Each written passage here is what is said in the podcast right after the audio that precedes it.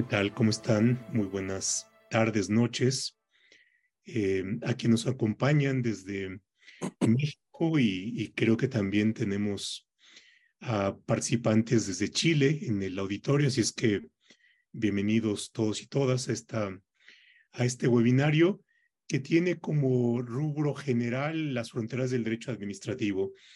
Y, a partir de este eh, paraguas más general, queremos tratar un tema que tiene su propia particularidad técnica y que es el de la sanción administrativa. Ahora, ¿por qué relacionarlo con las fronteras del derecho administrativo? Porque una de las explicaciones más comunes, corrientes, no solamente en México, creo que en menor magnitud en Chile, pero sí es una apreciación continental, eh, tiene que ver con la idea de que la sanción administrativa es expresión de un jus puniendi. El jus puniendi del Estado es único y que el jus puniendi inevitablemente se relaciona con el derecho penal.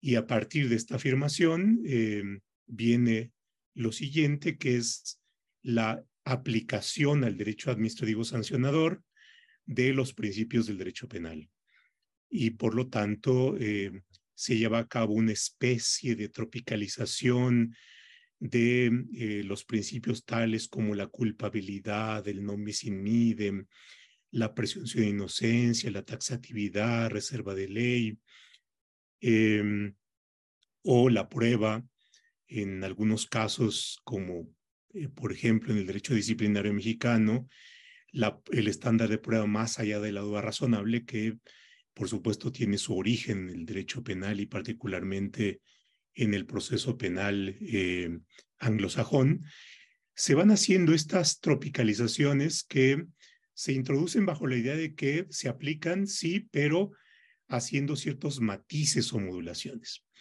Y esto, por supuesto, nos pone en el lindero del derecho administrativo y el derecho eh, penal, y el propósito es eh, poner en discusión este, este supuesto.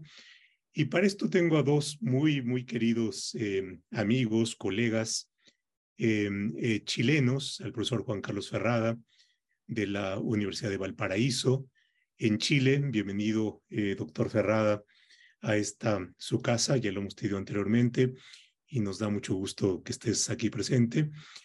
Y em, al doctor Cristian Rojas, igualmente colega eh, administrativista de la Universidad Andrés Bello, igualmente en Valparaíso, Chile.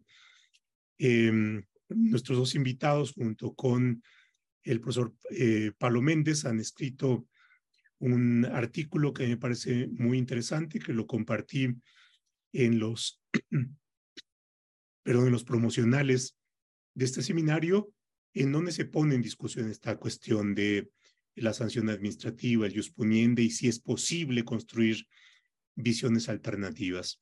Así es que eh, estaremos eh, dándole eh, durante la siguiente hora una serie de vueltas, charla, reflexión, en fin, acerca de esta polémica. Y, bueno, pues Juan Carlos, bienvenido. Qué, qué gusto saludarte y saludos hasta Valparaíso. Muchas gracias, Pepe, por la, por la invitación y, un gusto compartir con ustedes nuevamente, bueno, contigo y con Cristian. nos vemos más seguido aquí en, aquí en Valparaíso y en Chile en general, pero un gusto compartir contigo a la distancia y, hablar sobre estos temas que nos interesan a, a, bueno, a todos los que estamos conectados en este momento. Cristian, igualmente, bienvenido. Bienvenido a esta, este webinario. Y esta gracias, Pepe. Muchas gracias de nuevo por la invitación, por, por estar entre, entre amigos y compartiendo algunas reflexiones en las cuales hemos estado trabajando, yo creo que los últimos tres años con, con Juan Carlos y con Pablo Méndez. Digamos, hemos estado dándole duro en, en, todas las ocasiones que se nos ha permitido y sobre lo cual se han escrito eh, ríos de literatura, ¿cierto? Eh, pero que no, no, no llegamos a puerto todavía. Entonces estamos en eso eh, trabajando. Bueno, y miren, llevamos ya 160 eh, personas en este webinario, así es que son ustedes un éxito en el rating de este, de este webinario. Para iniciar y con la idea de plantear una visión más general y, establecer los, los puntos centrales de la charla, el, profesor eh, Rojas ha preparado una presentación con la cual iniciaremos, así es que si la tienes lista, adelante y a partir de lo que tú presentes nos arrancamos con la conversación. Por supuesto, a todos quienes nos acompañan, siéntanse en la confianza de plantear sus preguntas ahí en el chat, las estaremos revisando y bueno, pues por supuesto, en la medida que el tiempo nos los permita, las, las abordaremos. Así es que adelante, profesor. Eh, esto es una pequeña presentación, tiene 11 láminas, pero eh, conforme lo conversado anteriormente, la idea es un poquito exponer algunas ideas centrales y dar algunos, algunos datos. Eh, esto, ensayé una, un título de una reconfiguración eh, del derecho administrativo, es como una nueva mirada eh, en general, pero también en particular sobre la cuestión de las sanciones. Qué interesante lo que decía Pepe al inicio, ¿por qué pensar estas cosas? ¿Por qué detenerse a pensar? Porque, bueno, primero siempre hay que hacerlo. Esto nos permite a nosotros ordenar o reordenar cuestiones eh, que eh, se repiten a través del tiempo, pero que empiezan a chocar con, eh, con, con, la realidad, con, con, las decisiones que van tomando las administraciones públicas, los tribunales de justicia o con el desarrollo normativo. El derecho administrativo siempre es un desarrollo, es un derecho de, de aquí y de ahora, ¿cierto? Que opera sobre las necesidades. Hay un dato, ¿cierto? El, el COVID-19 también nos, podríamos decir, fue como un instrumento, frente al COVID-19, el derecho administrativo actuó utilizando instrumentos viejos también, echando mano a eso, pero que los actualiza a propósito del COVID. Entonces, esto nos ubica en, en, la, en, en, el panorama. ¿Cuál es el panorama general de la dogmática administrativa? la, podríamos decir, yo diría que dos, dos o tres ideas centrales. La primera, la, la Escuela Clásica de Derecho Administrativo, con García Enterría y toda su gran influencia en toda Iberoamérica, que concentra su eh, objeto de atención preferente en el acto, en los principios y en el control judicial. Eso, sobre eso hay hay una obsesión, yo diría, que, eh, de García Enterría y de toda su enorme escuela. Pero también hubo otra escuela, una escuela anterior, eh, que es una escuela de principio, fines del siglo XIX, principios del siglo XX, pero que ha tenido una continuidad de trayectoria. Eh, Otto Mayer, Carl Schmitt, su discípulo, digamos, más famoso, que es Ernst ¿cierto? con enorme influencia en el derecho administrativo chileno, aunque no se sabía muy bien esto, pero en donde lo esencial es la orden de la autoridad. Esto de acto, principio y control, con, con una idea, en, este caso modelada por eh, el, a partir de una crítica que se hace al parlamentarismo, una encubierta, un encubierto propuesta, ¿cierto?, de basar toda la acción estatal en la mera orden de la autoridad, ¿cierto? Detrás de eso está, ¿cierto?, el germen del totalitarismo, ¿cierto?, en Carl Schmitt. Entonces, e, esto, esto es una, mm, eh, podríamos decir, es un desarrollo que se ha discutido eh, en general, ¿cierto?, a propósito de la literatura eh, americana, ¿cierto? Eh, Aires, Broadway, ¿cierto? Fundamentalmente hacen esta distinción, eh, Nones y, Nonet y Selznick también, sobre derecho represivo como un instrumento del gobernante despótico, ¿cierto?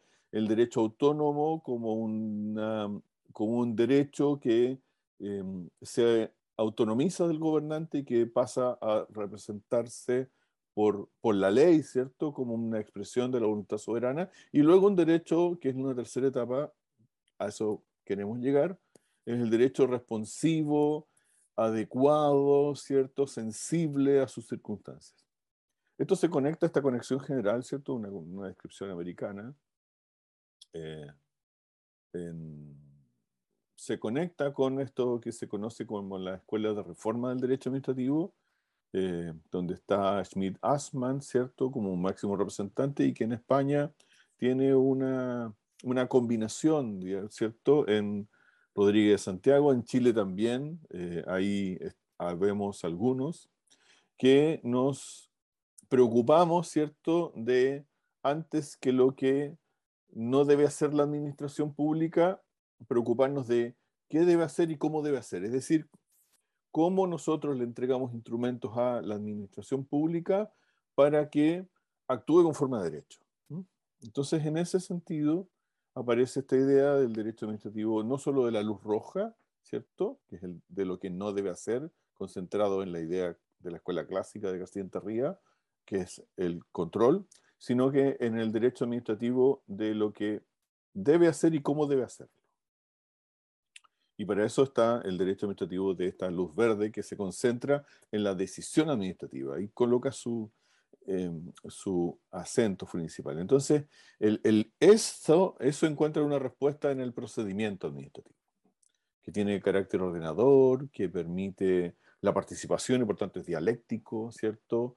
Es transparente, eh, es en principio, ¿cierto? En principio abierto con conocimiento público. Entonces, ahí encontramos, esto es interesante, eh, encontramos un, un derecho administrativo que es muy formal, pero que no necesariamente democrático, y un derecho administrativo, yo diría que democrático o, con tintes de, democratización basados en, en, estos elementos que son algunos muy básicos, como la legalidad o la introducción de la arbitrariedad, pero con otros que son más modernos, como la transparencia, la publicidad, la buena administración.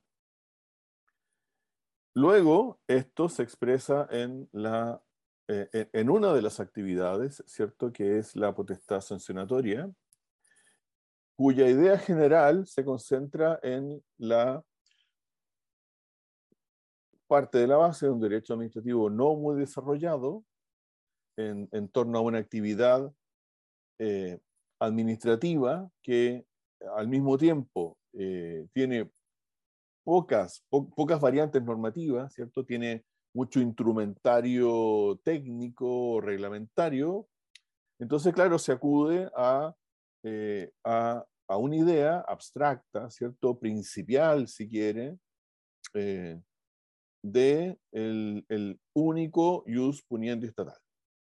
Hay una sentencia del Tribunal Constitucional, el rol 244, el Tribunal Constitucional chileno, el 244-96, que señala que expresamente, copiando, eh, eh, sobre esto el profesor Ferrada sabe mucho más que yo, copiando una sentencia del Tribunal Supremo, no, no estoy seguro todavía si es Supremo o el Constitucional de España, eh, de unos 10 años antes, y señalando que en ejercicio de la potestad administrativa sancionadora deben respetarse los mismos derechos y garantías que para las penas, pero con matices. y ahí empieza, ahí se nos empieza a, desdibujar un poco el tema.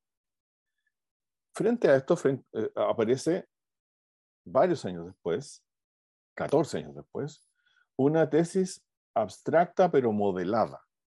Es una sentencia del año 2020 que señala que la aplicación de estos principios del derecho penal debe efectuarse dentro de los márgenes del derecho administrativo o del procedimiento administrativo en particular.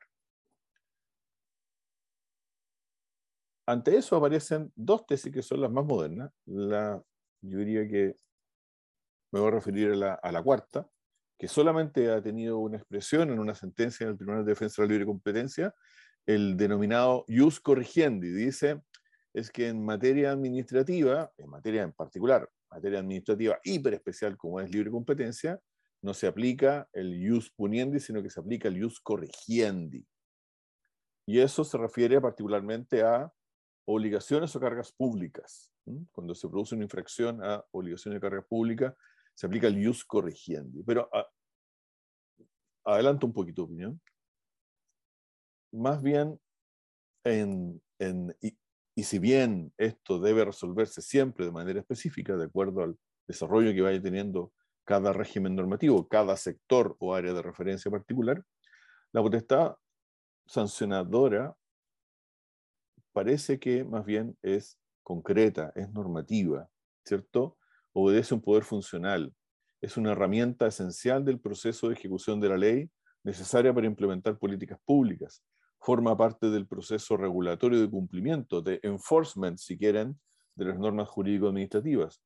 Y está sujeto a prescripciones administrativas, procedimiento, garantías dentro de ese ámbito y no en otro ámbito. hay dos sectores de referencia donde sí, esto es, los atraigo, estoy casi terminando, los atraigo porque hay dos sectores de referencia en donde sí se puede sostener la tesis 3. ¿Por qué? Porque ellas sí tienen un gran desarrollo normativo, con leyes generales, con normas de carácter, con leyes, podríamos decir, organizadoras de servicios públicos, asignadores de potestades, con mucha norma reglamentaria, muchas guías metodológicas de cumplimiento de sectores regulados, de las actividades que se encuentran al mismo tiempo eh, con una carga pública de ejecución. Eh, en el procedimiento inspectivo y sancionatorio de la Ley de Bases Generales de Medio Ambiente, aparecen varias posibilidades, autodenuncias, programas de cumplimiento, programas de reparación, aparte de la sanción propiamente tal. En el procedimiento inspectivo y sancionatorio en materia de aguas, en el régimen general de aguas, aparece la autodenuncia, los planes y programas de cumplimiento. Por ejemplo, cuando se obliga a instalar dispositivos de medición, las personas no los tiene, bueno, se le da un plazo para hacerlo.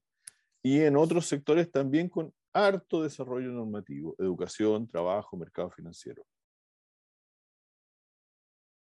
Esto, sin embargo, requiere claramente, si hemos operado durante, desde, 1900, desde los años 50 con la teoría tradicional, que tenía toda la jurisprudencia, es difícil hacer este cambio, que es cultural, pero también es de cultura jurídica, ¿cierto? Es más sofisticado, si quieren, no me gusta un poquito, no me gusta tanto esa palabra, pero digamos que es, más compleja.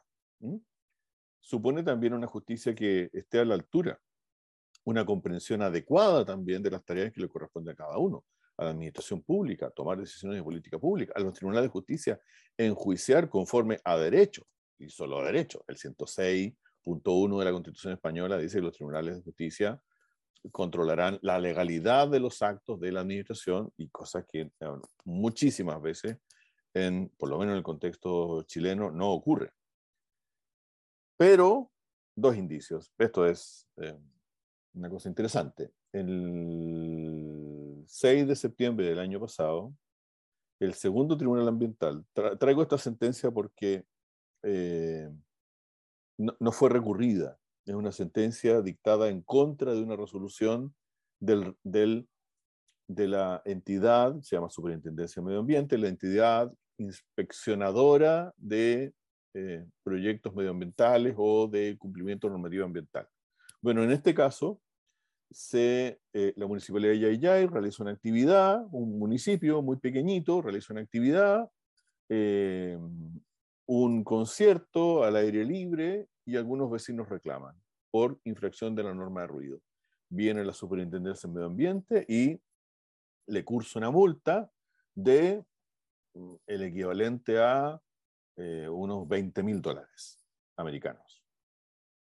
Y entonces, bueno, la municipalidad de Yayay, que además es pobre, dice, pero bueno, que mire, sabe que además usted tiene otra clase de instrumentos, nosotros no sabíamos que estábamos haciendo eso. Lo estábamos haciendo en favor de la comunidad además y eh, era muy excepcional, nunca lo habíamos hecho. Entonces, eh, el tribunal acoge esta idea y acoge por dos razones. Primero, porque parece totalmente proporcionada la, la sanción económica, pero además porque en el acto administrativo no se da ninguna razón para eh, descartar la aplicación o para ponerse en la situación de aplicar alguna otra clase de instrumento, una amonestación privada, una carta, lo que se denominan las cartas admonitorias, ¿sabe qué? Para la próxima vez, que eso es lo bastante que se hace, para la próxima vez usted tiene que preocuparse de cumplir con, la, eh, con esto. Eh, se le manda una notificación de, de un, en el fondo básicamente un aviso eh, se le acompaña, parte del instrumentario es educarlo ambientalmente también en la municipalidad. Entonces, eh, se ha realizado, se realiza un ejercicio inmotivado respecto de otra aplicación de otras clases de instrumentos, sino que sencillamente simplifica nomás y yo vengo y paso la multa. Y una sentencia de la Corte Suprema del 20 de junio, está a punto de cumplir un año esta sentencia, por eh, infracción eh, em, a una normativa que es la eh, que verifica cierto el, el, cumplimiento de ciertas prescripciones, transparencia particularmente en materia de para evitar lavado de activos.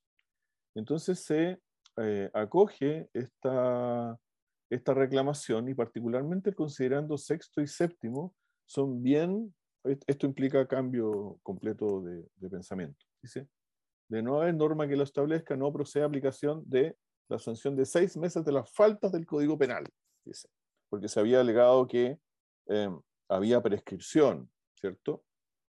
Eh, en este caso, por cierto, eh, em, es interesante porque acoge en parte, podríamos decir, la reclamación, porque le alegan la prescripción, dice, ha pasado más de seis meses desde que... ¿Y por qué dice seis meses? Porque hay una norma de faltas en el Código Penal y en materia de infracción a, la, eh, al registro de análisis financiero y lavado de activos, no hay norma alguna. Entonces, nos saltamos de cumplimiento de obligaciones administrativas directamente Código Penal. Dicen, no, no, no, no se aplica eso. ¿Ah? No se aplica eso, no se aplica esa prescripción. Y no se aplica, sino que se aplica cinco años. ¿Pero por qué? Dice. Porque, eh, y aunque, se, aunque lo dice al inicio, después se desmiente. Dice, si bien la sanción administrativa forma parte del ius poniente estatal, por tener fundamentos comunes con la sanción penal, hasta aquí nos va muy mal en lo que estoy diciendo. Sí, pero espérenme porque voy a decir lo siguiente ambas deben ser apreciadas diferenciadamente, dada por la limitada proporción de ciudadanos al cual se aplica, la particularísima función social que desempeña y la finalidad de la, directa a la cual apunta. El derecho penal no es el derecho común como sí lo es el derecho civil que se aplica a los ciudadanos durante toda su existencia. Además, la sanción administrativa no es pena. Entonces, claro, dice, miren, repito más o menos lo que todos dicen, pero en realidad estoy diciendo que en realidad no creo que sea que se aplique las prescripciones del derecho penal. Y, eso, eso es lo que tenía por compartirles, como un poquito también para abrir la, discusión. Voy a dejar de compartir la pantalla. es, un, buen punto de partida. Ahora, eh, para poner como los puntos de la charla, y, y va para Juan Carlos, es eh, creo que una de las partes es de qué se ocupa socialmente el derecho administrativo y de qué se ocupa en una sociedad el derecho penal. Y porque a partir de eso creo que podremos establecer las racionalidades y por tanto las diferencias que se pueden concretar en expresiones tales como el derecho penal es jus y en cambio el derecho administrativo es eh, más enforcement, ¿no? Con este anglicismo.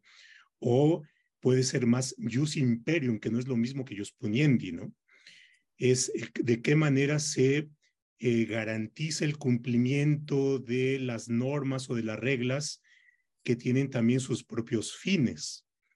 Y eso, por supuesto, nos lleva a la distinción entre que el derecho penal es más retribucionista y el derecho administrativo puede tener una finalidad más constructivista y ahí meto un poco esta cuestión de la escuela, eh, digamos, de la corriente alemana con Schmidt-Hansmann, con la idea de la conducción o con la idea de la dirección y la dirección para cumplir ciertos propósitos sociales y generar ciertas consecuencias sociales. Y, creo que ahí viene una buena parte de, de, la reflexión que ustedes han hecho y por supuesto en algo que en México es menos conocido en el, en el lenguaje jurídico, que es la idea de la responsabilidad. Entonces, eh, ahí creo que hay una reflexión importante que ustedes han hecho, Juan Carlos, sobre, sobre estos temas, ¿no? Sí, a ver, em, yo, yo creo que, el, a ver, nosotros hemos El, derecho administrativo, yo creo que latinoamericano en general, eh, en este tema ha seguido, yo creo, muy de cerca la construcción que decía Cristian de eh, la doctrina clásica española. Em, y la doctrina clásica española, García Enterría y otros autores, digamos, de los años 50, 60, que, que, fueron los que fundaron prácticamente el derecho administrativo con la famosa escuela de García Enterría, eh, lo que hicieron fue construir un derecho administrativo de, controles y garantías eh, en el marco de una dictadura, que era la dictadura franquista. Y, a propósito de esa dictadura y la aplicación de, las potestades que tenían también la, administración en ese momento, lo que se trató fue construir unas de garantías o de controles o de, o de derechos también de los ciudadanos frente al poder. Em, eh, eso explica que las sentencias del, la, aparición de las sentencias del Tribunal Supremo en los años 70 en España, eh, que construyeran este, esta idea del derecho administrativo sancionador a partir de la idea eh, del derecho penal. Y esta idea del ius puniente estatal único, que explica muy bien su origen en el libro de, que seguramente muchos conocen, el libro de, Nieto, de Alejandro Nieto, que explica todo ese, ese, ese, trayecto y que, bueno, que se consolida con la eh, constitución del 78 y, eh, y luego eh, con la jurisprudencia del propio Tribunal Constitucional. Sin embargo, y eso es lo que recogemos en Latinoamérica. Cristian decía que había una sentencia famosa en Chile del año 96 que recogía un poco esta tesis, y que si uno mira esa sentencia, en realidad es una sentencia que copia, digamos, para que decirlo de una manera más eufemística, traslada desde el derecho español la tesis está y, la, y la copia, digamos, tal cual. Ahora,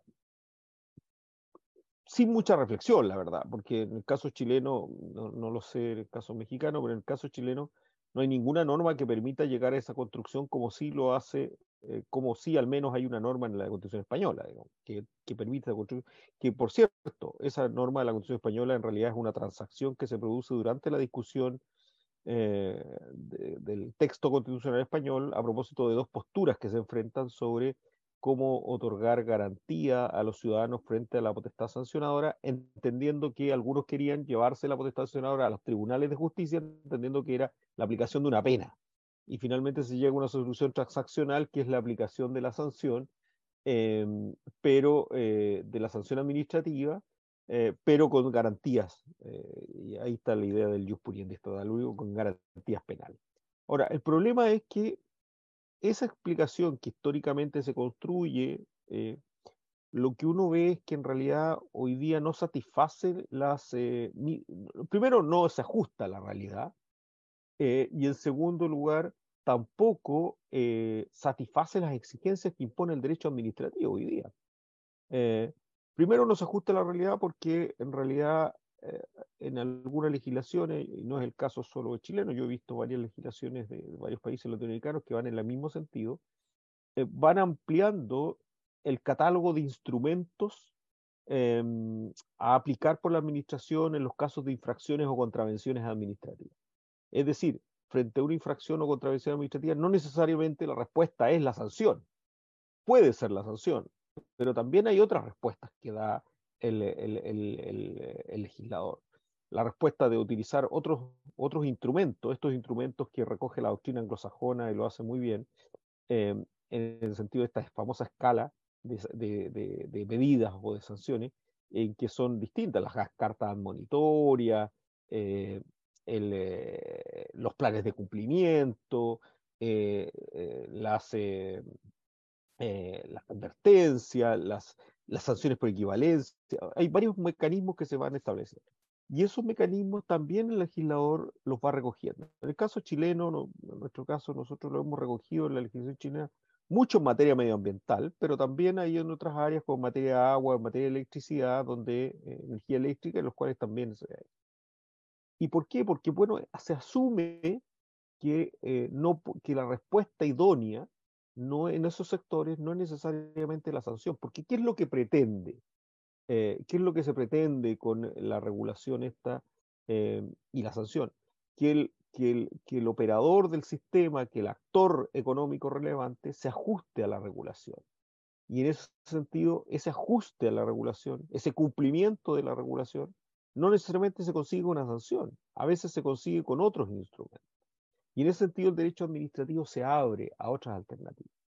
Bueno, cuando se abre a esas otras alternativas, evidentemente que no estamos hablando del derecho penal, porque evidentemente el derecho penal no tiene esa flexibilidad. No tiene esa flexibilidad porque tiene un fin distinto, que es el castigo, la sanción. En cambio aquí lo que se trata es, en realidad, eh, lo que se trata es de buscar que los actores sobre todo en materias de económica relevante, en sectores económicos relevantes, se ajuste el comportamiento a, em, esta, regulación, porque finalmente lo, lo más importante es que el mercado funcione, el mercado de esos sectores funcione. Y para que funcione ese mercado, bueno, a veces hay que recurrir eh, a otros métodos. Ahora, como bien decía, no alargarme mucho más, eh, Cristian, y, yo creo que, Pepe también lo planteaba en ese sentido, eh, esas son respuestas que de alguna manera se construyen a partir de otra mirada del, del, derecho administrativo, no solo del derecho administrativo sancionador, sino también del derecho administrativo, que no solo se construye a partir de los elementos típicos eh, sobre los cuales se, ha convertido sobre todo el acto administrativo, el procedimiento eh, y el control, sino que además se parte de, otros presupuestos o de, otros, de otras necesidades que es necesario cubrir, que el derecho administrativo tiene que cubrir.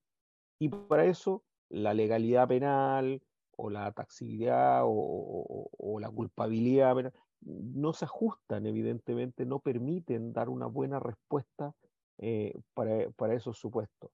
Em, yo diría que, que, que, lo, lo, más, eh, eh, lo más interesante, digamos, desde, este, desde esta perspectiva es que en realidad el derecho administrativo asume de alguna manera sus propias limitaciones con, el instrumental original, digamos, con el instrumental que nos hemos formado todos en el siglo del siglo XIX y buena parte del siglo XX, y entiende que hay que también dar apertura a otros mecanismos, a otros instrumentos, y esos instrumentos son útiles en la medida en que se satisfacen los fines que se quieren conseguir con la regulación administrativa.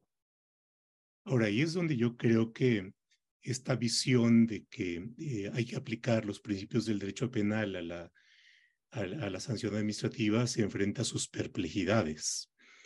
Y en la medida en que ya no puede explicar esta otra racionalidad, entonces emplea estos, eh, estos términos de los matices o las modulaciones que o bien conducen a ciertos despropósitos o bien no dicen nada y, y, esperan decirlo todo, ¿no? Entonces son palabras un poco huecas en, la explicación más técnica del tema, ¿no? Y bueno, por ejemplo, en México para separarse de esto y explicar ciertas sanciones en cuestiones regulatorias aceptan los tipos abiertos, ¿no? Que viene siendo pues la negación de la propia taxatividad. O, eh, en fin, y, ahí encontramos como, en, digamos, estas insuficiencias. Ahora, yo consideraría cierta preocupación desde el lado de las garantías, en el sentido de que se, se plantea, bueno, es que si no aplicamos los principios del derecho penal que elevan, por supuesto, el estándar de garantías, entonces caemos en el otro extremo. ¿Y cuál es el otro extremo? Aplicaciones caprichosas de la sanción, baja de estándares de seguridad jurídica, en fin. Eh, y, y, ahí es donde, donde, donde creo que hay una carga para esta visión alternativa de decir, bueno, efectivamente habría una disminución de las garantías de defensa. Esto implicaría que nos coloquemos en el lado de aplicaciones mucho más discrecionales y caprichosas y subjetivas por parte de la autoridad administrativa, por supuesto con el riesgo de autoritarismo y con el riesgo de em, arbitrariedad, o podemos prescindir de estas categorías del derecho penal y establecer eh, garantías de debido proceso, de seguridad jurídica, en fin, que vendrían igualmente a cumplir la función de racionalización del poder, ¿no? Y creo que ahí está como otro, uno de los retos. Creo que, Cristian, ahí me, me, gustaría escucharte. ya planteaste algunos de los aspectos en la parte introductoria, pero creo que ameritaría un mayor, una mayor ampliación de esto. Ah, silencio. ¿Tienes tu micrófono ahí bloqueado? Sí, digo, digo que estaba pensando en lo mismo eh, a propósito de las reflexiones de Juan Carlos, porque, eh, y de la pregunta muy, muy, digamos, muy pertinente de, de Pepe. ¿Por qué? Porque el asunto está en, en, de alguna manera, esto es lo que quiero decir, de alguna manera esto es un tema metodológico de alguna manera, esto es un tema metodológico. Es decir, cuando nosotros no tenemos regulación eh, administrativa que se haga cargo de los temas sancionatorios, probablemente valga la aplicación eh, o la idea del el único ius puniente estatal. Valga eso. Y es más, valgan probablemente también las garantías penales hasta un cierto punto. Por ejemplo, el tema de, em, del choque, por ejemplo, entre la persecución de eh, fines em, objetivos que debe eh, alcanzar la administración pública eh, versus tipicidad, por ejemplo. es decir, las fórmulas tradicionales eran cualquier infracción a las normas contenidas en este ordenamiento jurídico, no sé, agua, mina, electricidad, eh, salud, educación, eso, cualquier infracción será sancionado con multa de, eh, no sé, 50, en el caso de nosotros decíamos una a 100 UTM, que es algo así como 10 eh, dólares hasta 1000 dólares. Eran más o menos las fórmulas tradicionales. Entonces, cuando, cuando eso pasa, claro, por supuesto, probablemente, eh, en algunos casos puede ser muy, muy superior, qué sé yo, pero cuando los sistemas jurídicos empiezan a sofisticarse, no puedo aplicar eso porque me choca con la realidad, la realidad normativa, podríamos decir. La realidad normativa, entonces, porque la realidad normativa me dice que, por ejemplo, eh, nosotros tenemos una ley de procedimiento administrativo solamente desde el año 2003. Eh, pero claro, entonces la realidad normativa me muestra que un procedimiento administrativo sancionatorio se puede seguir perfectamente con las prescripciones de la ley de, la ley general de procedimientos administrativos, porque no es una ley especial para algunos, sino que es una ley general. Entonces yo ya tengo, yo, yo ya no voy a seguir por consiguiente las normas en materia de procedimientos, podríamos decir, en materia procedimental, procesos penales para las sanciones. Pero luego el resto de los otros factores, culpabilidad, ¿cierto? Eh, antijuridicidad eh, y otros elementos que son propios del derecho penal, por ejemplo, la tipicidad legal. Es decir, la descripción de la conducta debe estar solamente en la ley, si no está en la ley, descrita la conducta no puede haber sanción, ¿cierto?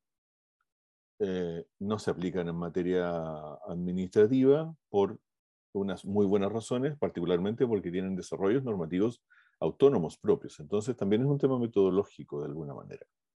Y, y, eso por consiguiente empieza a poner precisamente en cuestión eh, otro ámbito, estoy pensando en estos ámbitos especiales, donde se ha puesto muy fuertemente en cuestión la aplicación de estos principios penales es en el ámbito, por ejemplo, pesquero en Chile, porque tiene una regulación muy compleja eh, en el ámbito educacional también, muy compleja y muy desarrollada, pero bastante tardía. Entonces, claro, cuando yo empiezo, digo yo, mire, ¿sabe que estos son los cuatro principios que se rigen para el derecho penal, que son los mismos que deben regir, porque aquí estamos aplicando sanciones? Bueno, veamos, veamos, porque claro, empieza esto a aplicar principios a la fuerza, cuando yo, ¿cierto? Desde arriba, principios además, esta cosa principal que es simplificadora, ¿cierto? Como de brochazo grueso, cuando en realidad lo que tengo que hacer yo es dar pinceladas. Tratar de dar pinceladas. Mire, ¿sabe qué? Es que, es que en materia de, por ejemplo, la cuestión, había una pregunta, no estaba resuelta completamente, sino que es una interpretación. No hay norma de prescripción de sanciones, por ejemplo. Hay criterios. Entonces, durante un tiempo fue mucho tiempo, seis meses, cinco años, cuatro años. Entonces, vamos, vamos cambiando eso, pero no hay norma sobre prescripción de sanciones, salvo en algunos pequeños sectores. Eh, entonces, eh, eh, a, mí me, a mí me pasa que en la medida que nosotros hemos analizado en nuestro proyecto que tenemos con Pablo Méndez dos sectores solamente, dos.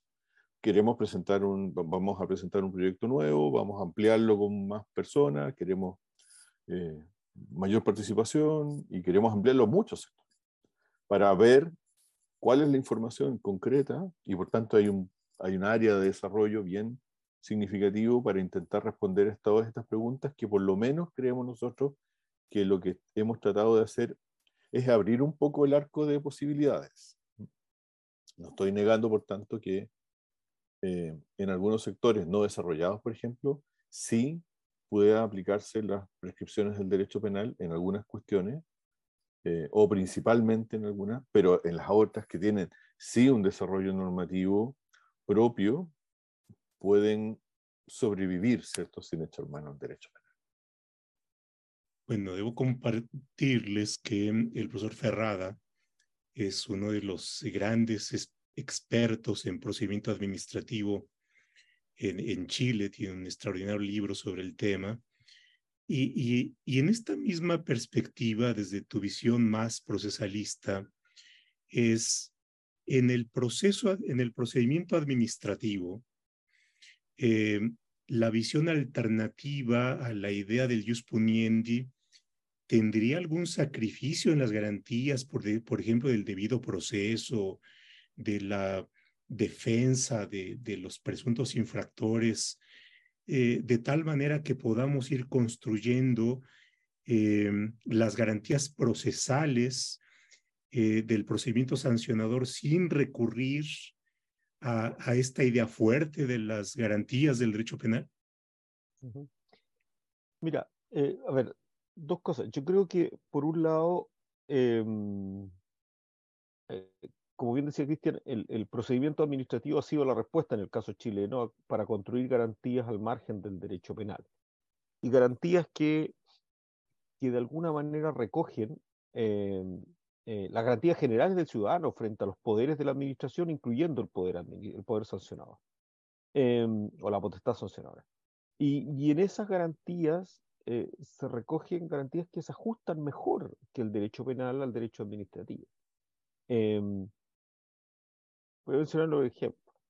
La motivación del acto administrativo, que en este caso es la motivación de la sanción administrativa es un estándar exigido, que, estándar que se exige a la administración para aplicar la sanción, que hoy día uno podría decir que es más riguroso incluso que el derecho penal, pero es más riguroso no en el sentido de una exigencia formal, sino, sino es más riguroso en el sentido de que hay una em, revisión por parte de los jueces de cómo se construye finalmente el razonamiento de la administración para llegar a esa sanción y no para llegar a una sanción, para llegar a esa sanción. ¿ya? Eh, los, las leyes en general, en el caso chileno al menos, construyen sus sanciones con un ámbito de flexibilidad muy grande. Es decir, sanciones que van, como decía Cristian, de 10 dólares, ya no a mil, sino a 10, mil, a 10 millones de dólares. O sea, son sanciones que tienen un, una, un amplio abanico.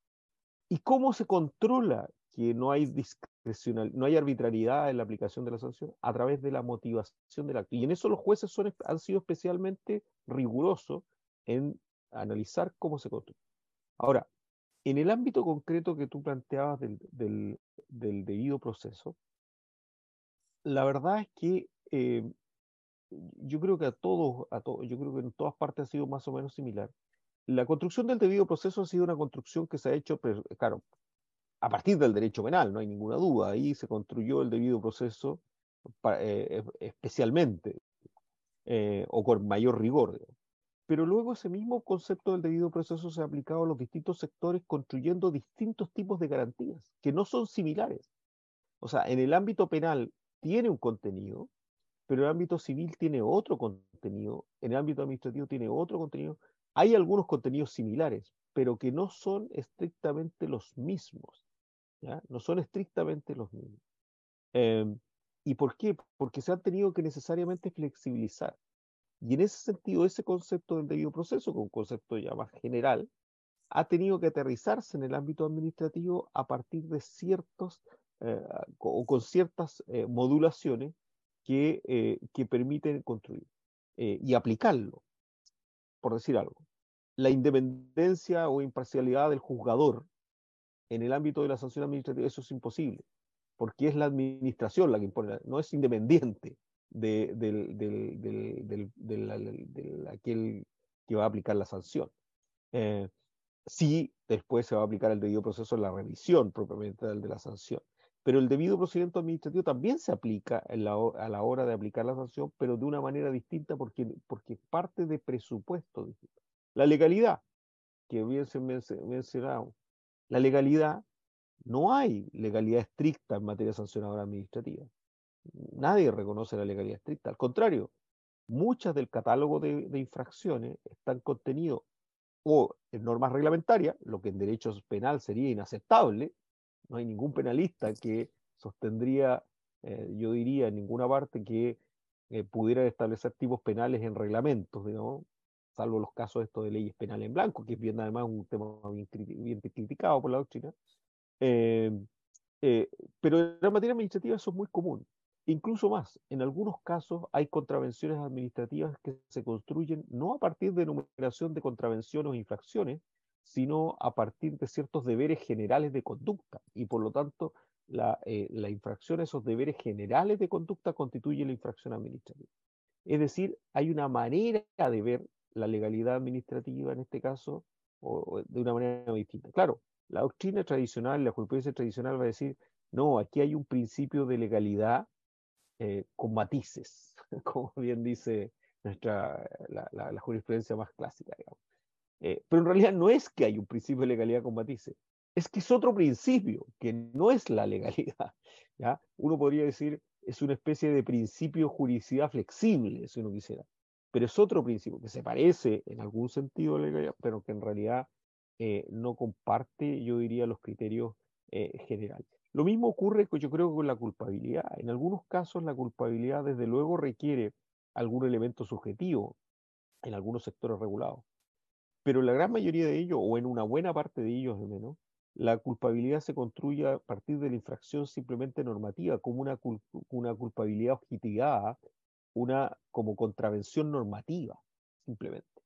¿Y, ¿Y por qué? Por los deberes específicos que se establecen o incluso por el nivel por la peligrosidad de la conducta o por la relevancia del actor en ciertos sectores económicos regulados, por ejemplo, en materia de eh, mercados financieros, por ejemplo, donde no sé eh, que la culpabilidad queda muy disminuida porque en realidad, como son actores económicos relevantes que conocen el, mercado, bueno, la infracción, la propia contravención genera finalmente la imputación de responsabilidad. Y por lo tanto, entonces yo diría que, que las construcciones no, no se ajustan exactamente en materia penal y son construcciones propias por los sectores. Ahora, esto no significa que va a ser la misma construcción en todos los sectores. Y, en ese sentido yo creo que todos los países de alguna manera, o todas las legislaciones, han ido matizando o han ido distinguiendo sectores de una manera distinta. Es decir, la sanción administrativa, por ejemplo, en el ámbito de los funcionarios públicos, o sanciones disciplinarias, es distinta a las, de, a las sanciones administrativas en materia de sectores económicos regulados. Es, es, claramente distinta. Y es distinta, a su vez, en los ámbitos, por ejemplo, de la policía sanitaria, a propósito del caso del COVID que nos ha golpeado fuertemente hace, hace un par de años. Eh, y por lo tanto, entonces, quizás las respuestas no son uniformes, las respuestas son mucho más diversas, son más flexibles en distintos sectores porque las necesidades y los fines, y los fines son distintos yo creo que hay, hay, hay respuestas distintas. Por cierto, un, un, dato, y con esto termino esta parte. Em, el texto que está discutiéndose en Chile a propósito de la nueva constitución, eh, que ha pasado una primera etapa, que es de la comisión experta, em, precisamente se aleja de estas concepciones penalísticas de la sanción administrativa e incorpora una reflexión un poco, un, cierto matiz, digamos, le incorpora un cierto matiz. Eh, le, denomina, si me permiten leérselo así, a propósito del artículo 16.9, fíjense que dice, eh, el ejercicio de los poderes correctivos y sancionadores administrativos estarán sometidos a criterios de legalidad, eficacia, proporcionalidad e igualdad ante la ley. La ley determinará las condiciones para el procedimiento administrativo, asegure, asegure las adecuadas garantías eh, a las personas. ¿Qué es, lo que, ¿Qué es lo que está diciendo este texto? Está separándose claramente del texto español, está incorporando la potestad sancionada como una potestad correctiva y está diciendo que las garantías que se van a establecer esto son las garantías propias del procedimiento administrativo y no del proceso penal. Eh, no sé en qué va a terminar este texto constitucional, pero digo que ya el, avance, el avance va hacia otro lado. Va, hay una mirada hacia otro lado. Y este es un texto que fue aprobado por una comisión, bueno, es una cosa un poco quizás compleja de explicar a los extranjeros, por una comisión experta que está preparando un texto constitucional que ahora entra en una discusión de un consejo elegido, pero, pero que ya hay, hay una concepción de que, de que la respuesta original del derecho penal no es una respuesta que satisfaga las exigencias que impone eh, la sanción administrativa. Va, eh, vamos ya eh, hacia la conclusión del webinario y, en esta parte cierre me, me, gustaría que, que explicaran ustedes qué entienden por responsabilidad y derecho administrativo de la luz verde. Eh, ustedes eh, con eso cierran su, su, artículo y, la verdad me pareció una idea muy sugerente, ¿no? Eh, por el mismo concepto de responsabilidad, pero por otra parte con esta idea de la luz verde, que es por supuesto una metáfora para distinguirlo de la luz roja, del derecho administrativo de la luz roja. Sí, mira que, digamos que ha estado muy entretenido todo esto. Siempre cuando lo discutimos eh, en discusiones privadas, en foros, eh, con personas o en, este otro foro eh, online, siempre van surgiendo cosas, muchas dudas también. Quería, antes de responder a la pregunta, quería añadir otro dato, otro dato a propósito de esta modulación. Por ejemplo, en materia ambiental, se resuelve el asunto de la asignación de decir, de, de responsabilidad, ¿cierto? Y sancionar a alguien simplemente por una presunción legal. El titular del proyecto autorizado ambientalmente que incumple con la prescripción de la establecido en la autorización específica, se llama resolución de calificación ambiental en Chile, pero es una autorización ambiental. Si pasa algo, es el responsable. Presunción legal. Aquí que que la culpabilidad, no, no, nada de eso. Aquí pasa algo, directamente responsable. Eh, la, la, a ver, la responsabilidad es una fórmula o es una, es una manera de explicar eh, la actuación de la administración pública adecuada a las circunstancias. Eh, la, la, administración, la, la, responsabilidad, la responsabilidad se, es una respuesta compleja, es una respuesta compleja frente a problemas complejos. Es decir, eh, y, toma muy en, eh, eh, es, e identifica a, una administración siempre específica, a alguien que debe cumplir con una carga o una obligación administrativa, y entre medio un conjunto de instrumentos, entre los cuales se encuentran las medidas de incentivo al cumplimiento, eh, las, eh, eh, podríamos decir, sanciones no pecuniarias, ¿cierto? O, o instrumentos compulsivos no pecuniarios, sanciones de carácter pecuniario, pero como muy bien decía Juan Carlos, en algún momento esto supera, digamos, las posibilidades completas de, actuación cuando, por ejemplo, el, eh, el infractor es un infractor permanente. Entonces, siempre opera sobre la base de una conversación regulatoria entre la administración pública y, una, eh, y un ente regulado. En algún momento esto se, esto, esto se corta, esta conversación se corta. Esta conversación en la cual va desde una carta de advertencia, una eh, prohibición de funcionamiento temporal, una sanción pecuniaria, hasta, eh, y, esa, y, en ese momento la administración pública tiene distint, aplica distintas clases de instrumentos de acuerdo a la conducta que vaya teniendo el regulado, por eso es, es que no tiene una, lamentablemente no tiene una traducción muy buena. Yo ensayé en, una, eh, en un libro que publiqué el 2019 el concepto de receptivo, pero no tuvo ninguna, no, tuvo ninguna recepción, podríamos decir, por parte de la doctrina. Eh, entonces, digamos que sigue llamándose responsivo, pero es una palabra eh, en lengua inglesa que es responsive. Eh, en el mundo de la psicología se utiliza como sensible, adecuado a las circunstancias, al, al paciente en ese caso, en este caso al regulado, que la administración pública va tomando decisiones para qué? Para que cumpla con la ley. El objetivo de, este caso es no sancionar, ¿cierto? Porque es una respuesta sencilla, ¿cierto? Infracción-sanción es una respuesta del mundo binario, ¿cierto? Un mundo dialéctico, ¿cierto? si infringe, lo sanciono. No, esta es, una, es una respuesta que tiene que tener la administración, es un cambio de cultura, es un mecanismo sofisticado, podríamos decir, de eh, enforcement, ¿cierto? De lograr que se cumpla con la ley a través de la utilización de distintas medidas adecuadas a la conducta que tiene el regulado.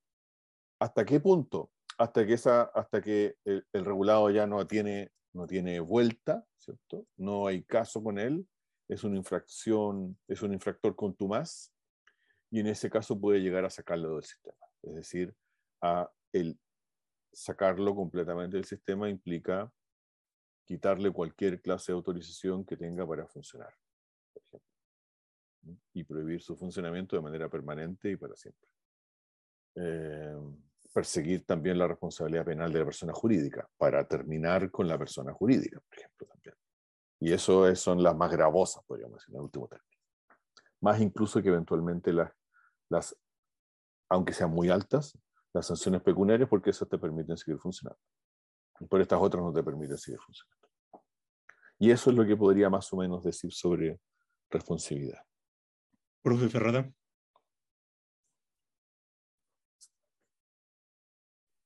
Yo creo que la responsabilidad eh, eh, ha entrado en Chile, eh, y yo creo que en varios países también, yo creo que no solo en Chile, pero en Chile, para, porque es lo que más conozco, ha entrado de una manera un poco irreflexiva pero fuerte.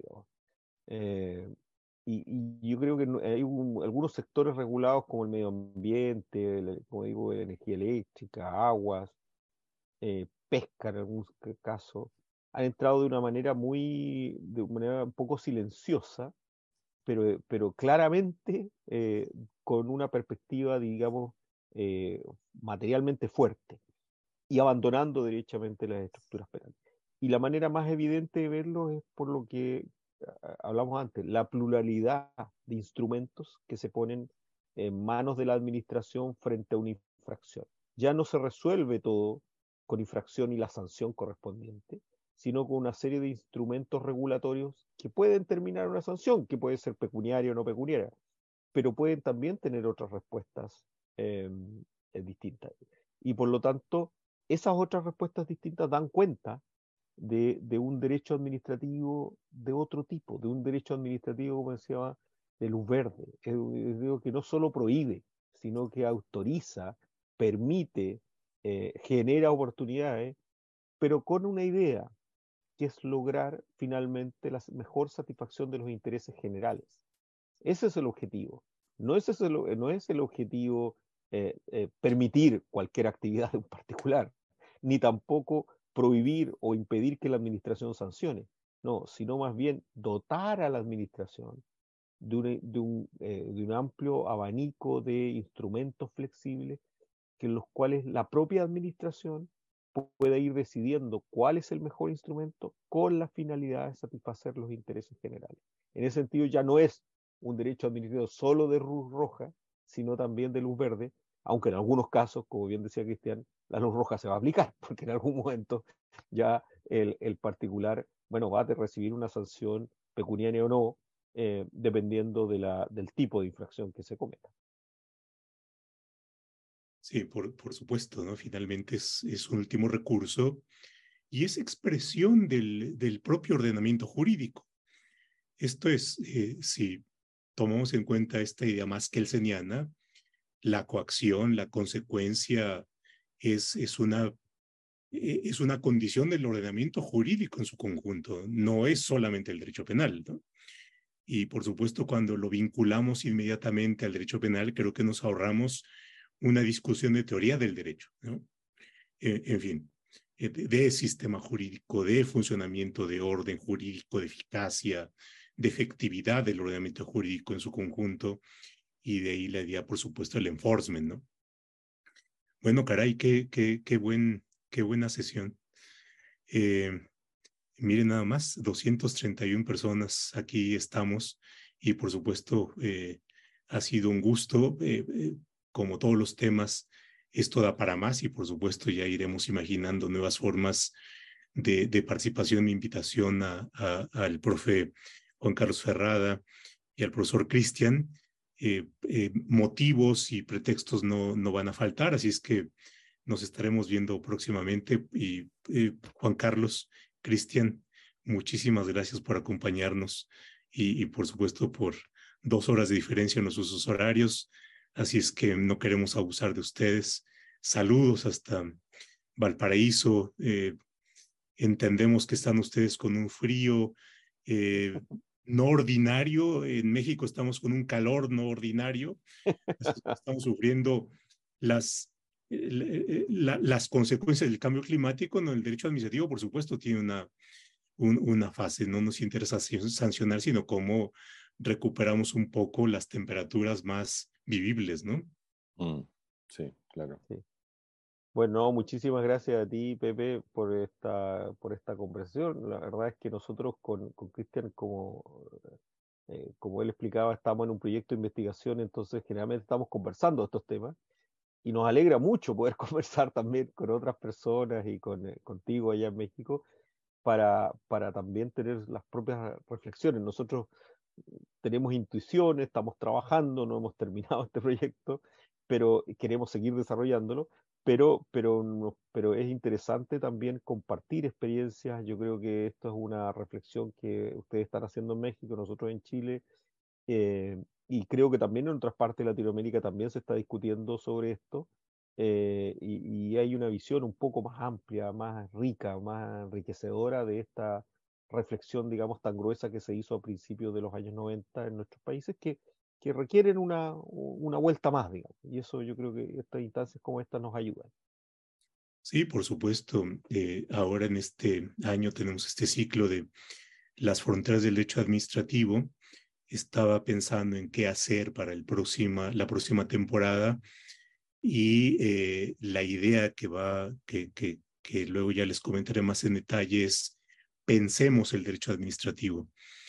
Y, más o menos la mecánica es invitar a, colegas que trabajan en México o en distintos eh, otros países a presentar textos, eh, ¿no? Y, por supuesto compartirlos antes y, eh, y hacer webinarios, pero a partir de un texto en donde se someta a discusión, ¿no?